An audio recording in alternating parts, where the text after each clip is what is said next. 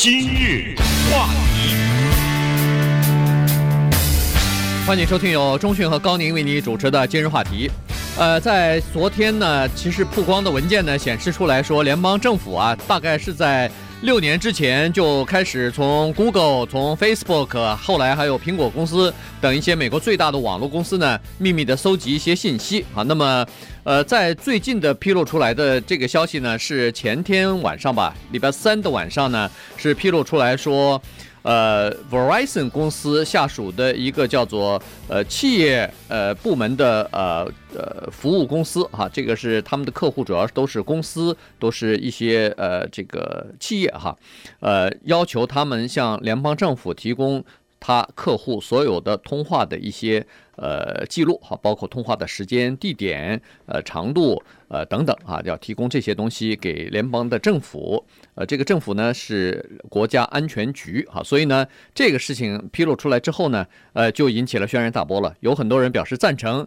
国家为了保护自己公民的安全，保护呃自己国家免受恐怖主义袭击，应该进行这样的呃监听或者是监视。但是也有一些人呢表示说。有些担忧啊，认为说这个会不会是过分的涉及或者是侵入别人的隐私了？呃，这不是过分，这是大面积的侵入了老百姓的隐私。原因是因为昨天或者是礼拜三公布的时候呢，只是 Verizon 这一家公司，但是不要忘了，现在政府已经承认这件事情已经进行了七年了，所以。可以说是所有的电话公司都在不同的程度上接到过政府的这个命令，也就是要提供这个电话的讯息。注意，这个电话的讯息呢，特别指的就是美国和海外之间的通话以及美国国内的通话。它这里面特指的是什么人、什么电话号码打到了什么电话号码去，以及通话的时间多长、哪年哪月哪日几点几分几秒钟打的这些资料，电话公司都有。有一点呢，就是政府特别的强调，就是。他的电脑系统不会去窃听你这个电话的内容，就是你这个电话里面讲了什么，他不在意。他关键是要看你是跟谁通的话，因为电脑系统里面呢有一些，比如说恐怖主义集团的他们的联络的一些号码，或者是有一些值得怀疑的正在跟踪的或者在黑名单上的这样的号码。如果发现，比如说北卡罗来纳州有一个人向那个电话打了电话以后呢，他就会查这是几点几分，然后打了电话打了多长时间。这是一点政府澄清的，就是他们从来没有收听这个电话的内容，就过去的七年。第二点，政府澄清的呢是，他们这么做只是为了反恐，也就是说，如果你在这个通话的电话当中提到你曾经杀了人了，提到你曾经逃税了，政府是不管你的。这不是说看着一个人犯罪他不管，而是这个机构他不管这个事情，同时他也不窃听你这个电话的内容，所以在这种情况之下呢。也就是让老百姓放心，就是政府呢，并没有想想象的这么可怕，侵入到老百姓的隐私当中去，进入到你的家庭当中来。只不过呢，他是完全是为了反恐的这么一个重大的这么一个原因，所以他才这么做的。那么一旦他发现有一个人或者有一个小组，他们有一些电话是值得政府怀疑的话，那么这个时候。政府再向电话公司要更多的资料，但是据共和党和民主党两党的现在的主要的人哈，就是在这方面的发言人讲呢，第一，他们都支持；第二呢，就是现在就是没有任何一例是涉及到因为政府七年偷听你电话，或者是看你那个电话的记录，而对一个公民对他的隐私有任何影响的，比如说因为看了这个记录以后去那个扰乱人家生活啊什么的，这个目前还没有。对。那这当然不应该有啊，因为有了这还得了啊？这个是很大的事情了。就那现在呢，呃，为什么两党的议员都支持呢？原因就是说，其实这个授权啊，大概是在七年之前通过的那个爱国者法案里头就已经包含了，就是爱国者法案已经给了政府的有关部门，尤其是反恐部门。非常多的权利，就是进行监，就是呃，在九一之后通过的，对，不止七年了已经。这个就是可能也就是七八年的时间啊，通过一个爱国者方提这个法案，它就是呃可以授权政府的有关部门，如果对一个人呃或者对一些人感觉到有这个呃威胁的话，那他可以进行大面积的呃窃听或者是监视哈。那这里头就包括了。呃，电话的网，甚至包括你的网络的，呃，一些所有的网络的，哎，都可以联络，在哎，都可以，就是政府部门有方法来，就是监视你哈。那当然，监视它，第一是这次在这个 Verizon 的电话公司里面呢，它有两点是还算是比较保护隐私。第一就是说，它只知道这个电话号码对电话号码。呃，知道这个电话号码，尤其是手机哈，他这个座机他好像没有太管，他主要管的是这个手机，就是你在哪个地方打的电话，以及打到什么号码去，通话时间多长，他主要管的是，他主要要的是这方面的资料。没，第一，他不管你内容；第二呢，他不管你这个电话号码是谁的。名字他好像没有，所以但是当他怀疑了以后，他才开始。对，当他怀疑你的这个电话突然打到一个可能是列入到，我相信美国的情报机构一定有一些他们认为是非常可疑的或者已经确切的恐怖主义组织或者是恐怖主义分子的这些电话号码。如果你打到那些地方的话，那对不起，他要进对你进行更进一步的监监控的话，那时候他就需要法庭给他另外一份命令了，嗯，那就是说可以涉及到内容，可以涉及到名字，可以涉及到更进一步的这个呃，就是监控了哈，所以那是另外一回事。但是对广大的民众来说呢，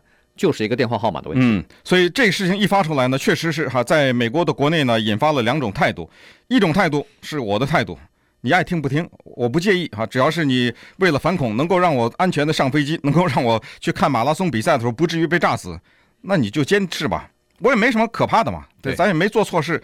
但是这种态度呢，不知道未必是多数啊，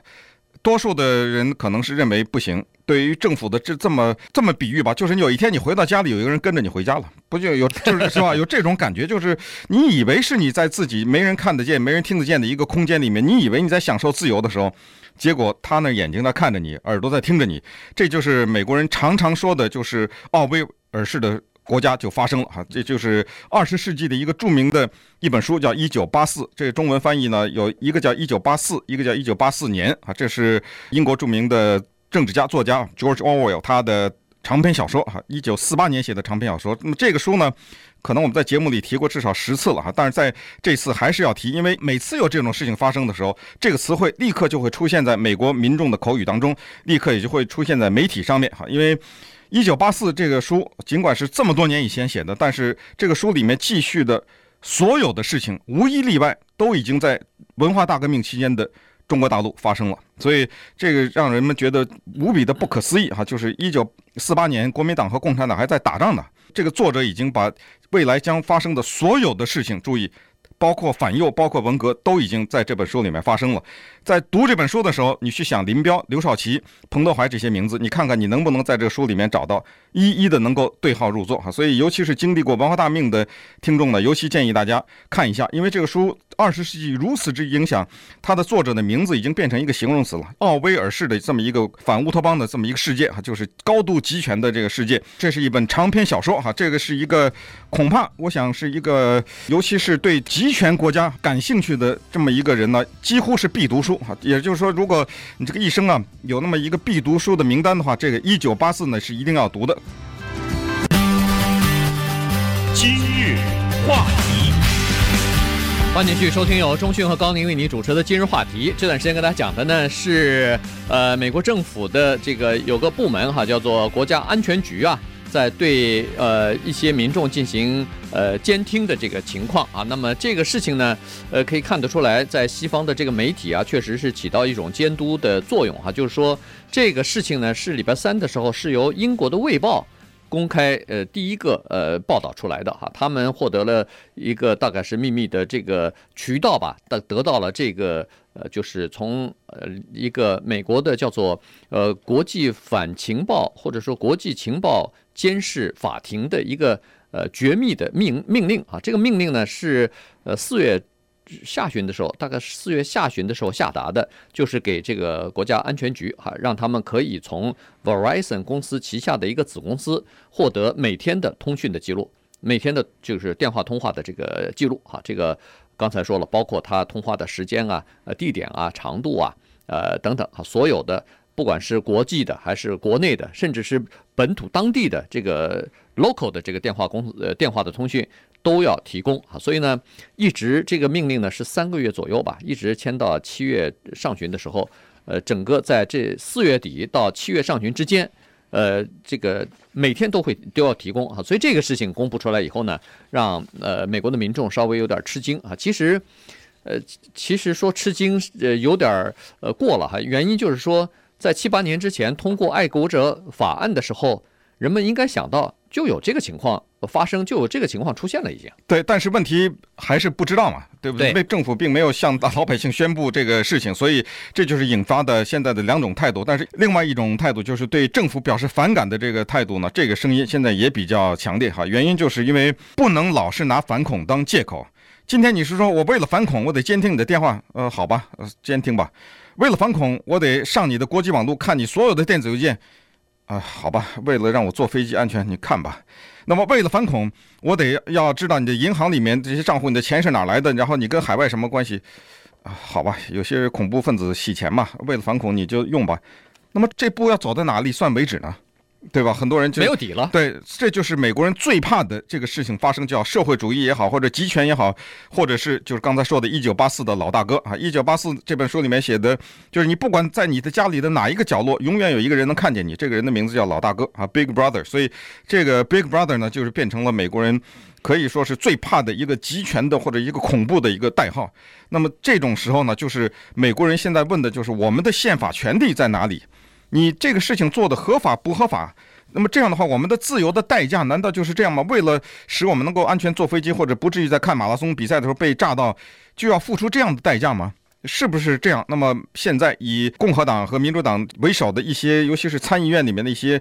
重量级的人物都出来说，对，就是这样，就是应该这样监视。其中包括我们加州的 Feinstein，这是我们的民主党的参议员，是吧？一个 Boxer，一个 Feinstein 啊，这两个女的，Feinstein 就说了，她说。我告诉你，还不是什么三个月，我们监视已经听了七年了。你想怎么样？我们这是犯法了吗？没有。为什么？我告诉你，你可能不知道，你可能没打开那个爱国者法案去看。你现在看一看，当时就已经写着呢。为了反恐，我们成立了一个特殊的法庭。这法庭的名字叫外国情报监视法庭。这法庭有十好几个法官呢。当我们决定窃听美国人的电话的时候，或者是搜寻你的电话的资料的时候，十一个法官同意的，对吧？所以我们没有犯法。你又怎么样？现在你说你个我们美国不自由吗？那我问你，《华盛顿邮报》也登了，先是英国的《卫报》登了这个，紧接着《华盛顿邮报》登了。你知道要换一个国家的话，《华盛顿邮报》会关闭，而且所有的编辑都被抓起来吗？对不对？这是不是叫叫什么泄露国家机密罪啊？在这份文件上写着是“绝密”二字，而且这个要在将近多少二十年还是三十年以后可能才会公布的这么一个事情，可能是五十年。你现在给我登出来了，你一个报纸，一个媒体，谁给你这个权利泄露国家机密？你叛国啊，或者是你这是什么罪吧？反正你就往上扔吧。但是有人抓《华盛顿邮报》的任何一个人吗？也没听说《华盛顿邮报》的人被抓起来。还不要说这个，当当年越战的时候，《华盛顿邮报》登五角大厦文件的时候，还不是跟美国政府大战的嘛？是不是？所以就是说你，你你享受这个权利，言论自由的权利，但是政府呢，也有那个保护民众安全的这种权利。所以我们就这么做了，你怎么着吧？对啊，呃，没办法，对啊，呃，真的是没办法。但是呢，呃，最近确实是有这种，要不就是报道的太多哈，也也可能以前就曾经有，只不过大家不知道。但是确实有这种呃滑坡的现象，就是说个人隐私逐渐的消失，或者是逐渐的被侵蚀的这种现象。前不久不是还有这个报道出来说是美联社的。呃，记者和编辑遭到窃听嘛，他他们的这个呃电话，他们的这个文档，就是呃网网络呃电电子邮件之类的都遭到呃监视哈，被被别人看了，所以这这个东西，因为呃也是出于反恐的原因，因为好像他们对某一个呃这个反恐就是恐怖主义袭击的这种报道，肯定是来自于一个特殊的来源，所以。呃，情报部门想要了解他们是从哪从哪儿得到的，于是就对他们进行窃听，呃，进行这个呃跟踪等等。所以像这样的情况出来以后，那当然美国的媒体也不干了，认为说美国媒体认为说自己的这个隐私受到侵犯了哈。所以像这样的情况越来越多，一一再报道，然后前天这个英国的卫报呃报道出来以后，昨天马上就有另外的一份。机密文件暴露出来，就是实际上就报道出来说，联邦政府实际上早就已经开始了一个叫做